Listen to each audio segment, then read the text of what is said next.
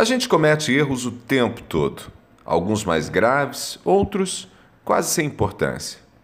Como a gente lida com esses erros é o grande desafio.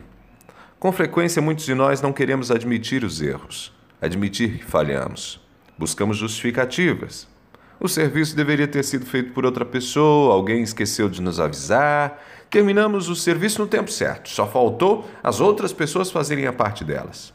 São justificativas. Nem sempre a gente verbaliza essa busca de justificativa para a falha pessoal. Às vezes esses argumentos ficam mesmo passeando é na nossa cabeça. As coisas ficam acontecendo dentro de nós. Curiosamente, em alguns casos, nem existe alguém nos cobrando pelo erro. O problema é a gente com a gente mesmo.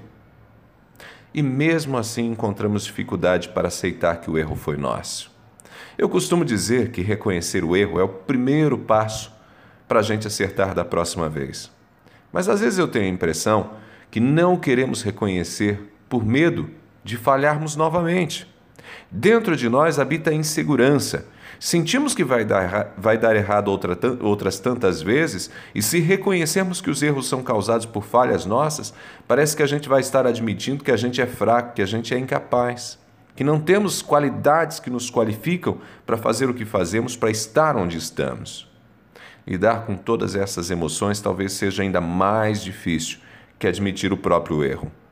Porque significa aceitar que nem sempre somos o que gostaríamos de ser e que, como pessoas, não somos tão bons como desejávamos ser.